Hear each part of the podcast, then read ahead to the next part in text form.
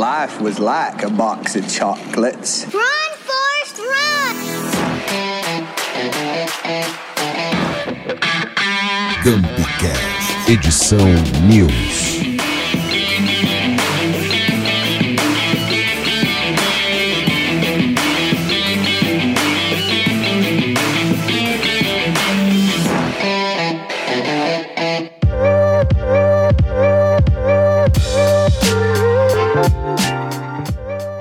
Você está disposto a seguir o conselho interplanetário e buscar conhecimento, está no lugar certo. Tendências do mercado, novas mídias sociais, isso e muito mais na edição de hoje. Quem sabe uma abdução também, vamos ver. Olá, eu sou a Alanis Chab Eu sou Carolina Nogueira, e você está ouvindo o Gumpcast Edição News. um acumulado de insights com a curadoria da Gamp para começar a semana bem informado e cheio de ideias. Bonsoir, bonjour, welcome my fellow listeners. Parliamo molto oggi, oui, Alanis. Hi, Lorena. Não vem não, que todo mundo sabe que você brilha no espanhol. Amor, voy a salir con una prima. ¿Qué prima? Una que viene de campo para vacilar, bebé, de tanto. ¿Y quién te permiso para andando? ¿Quién te está pidiendo permiso, mi loca? Te estoy avisando. ¿Qué? Esse programa tem tudo que precisa para se tornar internacional.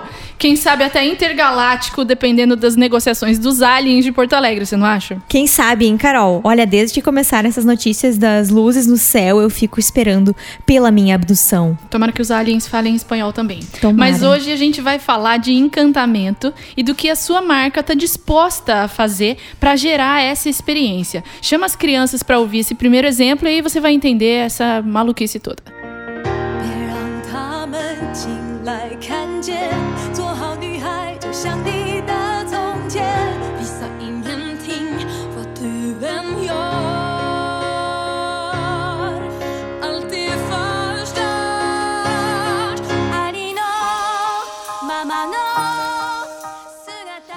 Nossa participação no RD Summit, que a gente já vem comentando há algumas semanas, né, chamou atenção a palestra Encanto ou Experiência, que foi ministrada pelo diretor de experiência do cliente da Pet Love, Eber Santos. Durante a apresentação, ele trouxe dois exemplos de como atenção aos detalhes, sim, aquelas coisas mínimas, são importantes e, claro, encantam. É, em nome do encantamento, a trilha de Frozen foi gravada em 25 idiomas por mulheres que tivessem a voz parecida. Isso pode parecer apenas um detalhe, mas além de difícil de fazer, faz da Disney a Disney. Esse nível de zelo é segredo de sucesso, sim. O segundo exemplo que ele trouxe foi o da Pet Love, em que a empresa ela preza pelo atendimento de excelência em todos os pontos de contato com os clientes. Gostam de proporcionar um atendimento mais próximo e personalizado com cada pessoa. Em um de seus cases, a marca ela enviou um quadro com a foto de um pet e no verso um poema para presentear um cliente que fez contato para cancelar um serviço devido à morte de seu animalzinho. Com certeza esse cliente, mesmo que não volte a ter um novo pet, ele vai lembrar com carinho da marca e vai indicar para outras pessoas, principalmente pela sensibilidade e humanidade que foi demonstrada pela marca, né? Mas respira que ainda não acabou. O Weber nos deixou ainda mais cinco dicas para encantar o seu cliente com uma experiência perfeita. Anota aí. Isso, a primeira dica é fazer o básico perfeito. O arroz com feijão, que a gente comentou algumas edições passadas, e consiste em conhecer o cliente e garantir uma boa experiência em qualquer contato com a empresa, por e-mail, por telefone, pessoalmente. O ideal é solucionar as necessidades da maneira mais ágil e mais simples possível. A segunda dica é ficar atento aos sinais, manter uma escuta ativa, estabelecer uma conexão e aprender a ouvir antes de falar. Tá aí um conselho que eu acho que serve para todo mundo, não só para as marcas. E a terceira consiste em fortalecer a cultura da sua empresa, formando um time de embaixadores, não só de atendentes. E aí manter esse time engajado e confiante. A quarta dica é usar a tecnologia a seu favor. Transmita a mesma confiança que tu tem no relacionamento mais humano no digital e use-a para proporcionar mais agilidade e conforto ao cliente. E a quinta e última dica é sobre entregar um atendimento personalizado. Essa é a chave para uma experiência encantadora, porque cada experiência é única e individual, assim como as pessoas. Afinal, o atendimento sempre é essencial para a criação de uma percepção de marca por parte do público, não é mesmo, Carol? É isso mesmo, e é assim que a gente ganha o coração da morena, no caso o cliente. Tem que ter magia, encantamento e uma experiência tão inesquecível quanto ser abduzido por um alien no meio de um passeio à beira do Guaíba. Música Alanis, desde que a gente começou a gravar esse programa, eu tenho tido uma impressão, queria ver se você concorda comigo. Às vezes parece muito difícil compartimentalizar os assuntos como coisas que não têm a ver com o mercado e coisas que têm a ver com o mercado. Parece que toda notícia é uma notícia que vai impactar o jeito que as marcas devem vender ou não, e elas aparecem também com cada vez mais responsabilidade. Na semana passada a gente falou de uma protagonista gorda e hoje a gente trouxe uma lista de assuntos sobre os quais as empresas precisam precisam se atualizar para acompanhar mais do que o comportamento do consumidor, mas para se inserir em uma nova realidade. A gente costuma falar bastante de propósito e, nesse caso, essa lista de assuntos exige que a gente vá muito além do propósito e muito mais para próximo da, da essência da marca, né? Eu acho que essa tua percepção, ela, ela segue uma lógica, né? Porque a gente está falando de pessoas. E quando a gente fala de comportamento, de sociedade, isso sempre vai acabar interferindo no mercado, né? Inclusive, o CEO da Winning, Gian Martinez, ele apresentou recentemente no Maximedia 10 tensões culturais que as marcas precisam estar atentas, né? Entre os temas citados, ele destaca que as marcas precisam combater o vocabulário racista, a pressão estética que é também uma responsabilidade da empresa, né, visto que tem vários impactos nocivos, principalmente nos mais jovens, e a LGBTQ-fobia, que mostra que as marcas devem apoiar a causa para além da Semana do Orgulho, né? Eu não sei se eu gostei muito da expressão tensão cultural, porque pode dar a impressão de que são tópicos sobre os quais é melhor não falar. E essa expressão, tensão cultural, é o título da matéria base do, do nosso comentário hoje, né?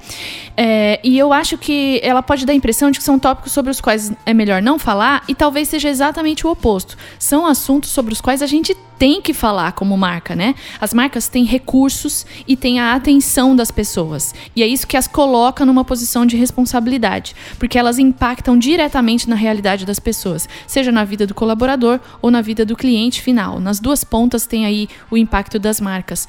É, a tua marca tem influência e essa responsabilidade não pode mais passar despercebida. É, faz sentido para você, Alanis, ou será que a gente tá. Sim, Carol, eu concordo muito contigo. As marcas hoje elas são muito influentes, né? E elas precisam carregar essa responsabilidade de abordar esses assuntos que ainda são muito importantes.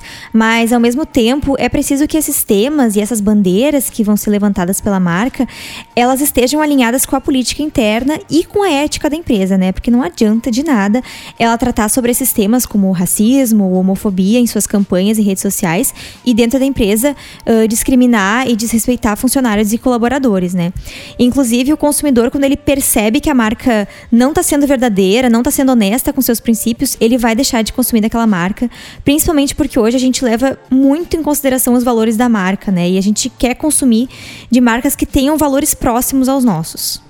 Exatamente. Uma amiga comentou comigo sobre uma marca que foi premiada por transformar um catálogo de produto em um recurso discreto para que mulheres buscassem ajuda em caso de violência doméstica. Esse é um exemplo desse envolvimento, né? Mas ao mesmo tempo, a maior parte da força de trabalho dessa marca são mulheres que não necessariamente conseguem encontrar na empresa segurança trabalhista para escapar dessa mesma situação. Então a gente está falando de um assunto tenso, sim, da atuação de uma marca em relação a uma questão cultural amplamente discutida e o objetivo aqui é destacar a importância de ir mais fundo nessas responsabilidades quando elas se deparam com as tensões culturais. É, é bom reforçar que as marcas são responsáveis por trazer os assuntos à tona. Às vezes a gente só começa a discutir um assunto porque uma marca pisou na bola.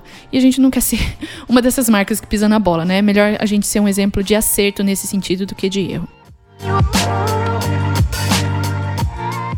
Uma das principais fontes de insight, de informação e de inspiração sobre o comportamento do consumidor completou 10 anos em 2022. O Think with Google analisa dados e compartilha tendências desde 2012. E se a gente olhar para trás, vai conseguir perceber esse padrão de influência no nosso jeito de navegar. Caraca, hein, Carol? Desde 2012 o Google Insight nos alimentando com várias inspirações.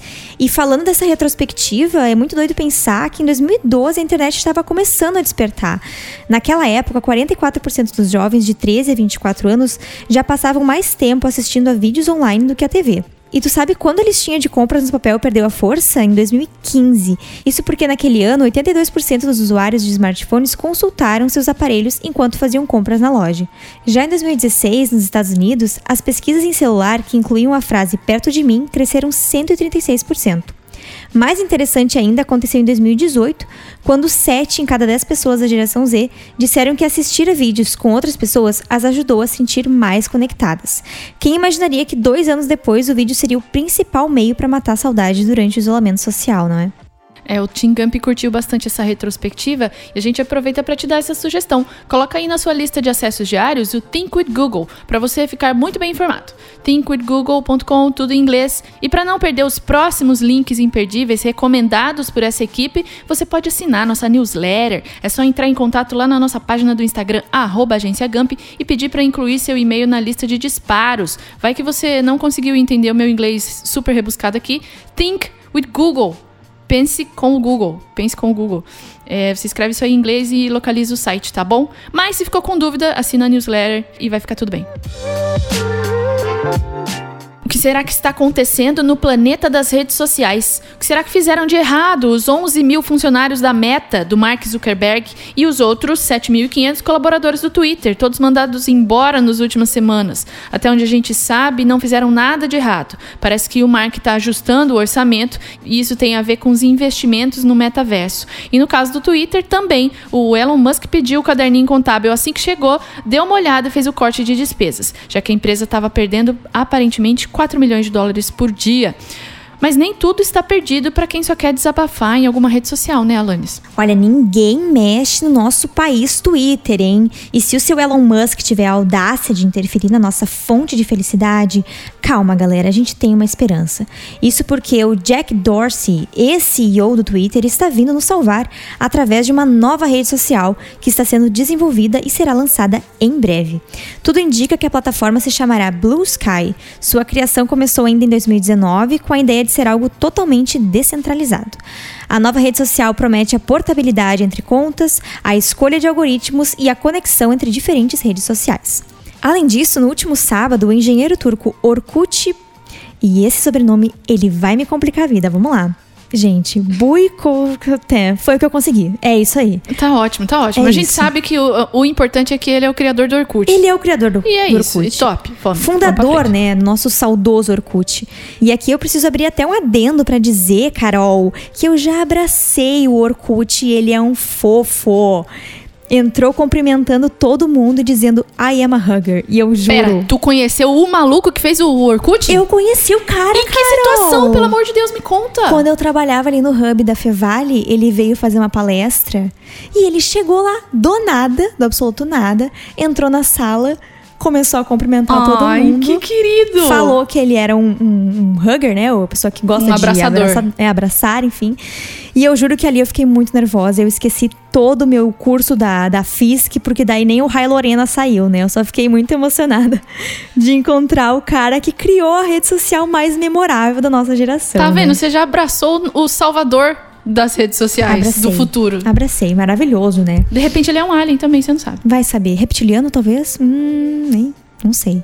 Mas enfim, o seu Orkut ele tá de volta e anunciou que ele vai lançar uma nova rede social nos mesmos moldes da sua antiga rede. E a promessa é algo bem diferente do que a gente vê nas redes sociais atuais.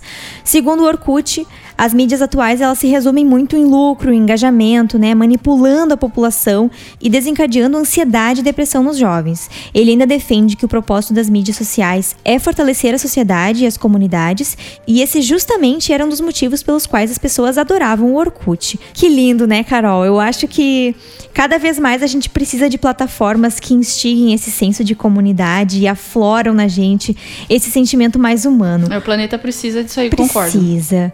O Orkut 2.0 já tem meu coração e eu não vejo a hora de entrar na comunidade Odeio Acordar Cedo. Eu tava nessa aí. Ou a famosa Deus me disse, desce lá e arrasa. Eu amava.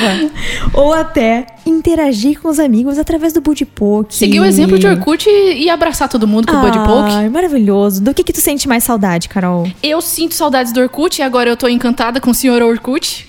Eu também, nossa, tô encantada real. E eu sinto falta também do MSN, eu confesso que de todos os recursos do passado, eu gostava muito de chamar atenção e sacudir a tela das Era pessoas. incrível. Porque era, era viável irritar as pessoas. Agora eu preciso fazer isso cara a cara, entendeu? então complica um pouco. Mas eu fiquei pensando aqui no seguinte: como será que vai ficar essa história para as marcas, né? Se o pessoal migra de uma plataforma com anúncio para uma plataforma sem anúncio, como o Be Real, por exemplo, será que vai para frente? Será que é um delírio coletivo? E aí a gente pode ver o que rola, mas temos a alegria de ouvir um especialista. Kevin de Matos com vocês, equipe de mídia dando as caras por aqui. Vamos ver o que que ele tem a dizer sobre isso qualquer plataforma de conteúdo sem anunciante dificilmente vai conseguir sobreviver. Né? A gente já viu isso acontecendo com o Orkut alguns anos atrás. Outras redes sociais que pretendiam não se envolver com publicidade fracassaram. O TikTok resistiu até onde pôde e agora também já está veiculando anúncios na sua plataforma. Né? Até mesmo a gigante do streaming, a Netflix, agora tem a sua nova versão com anúncios.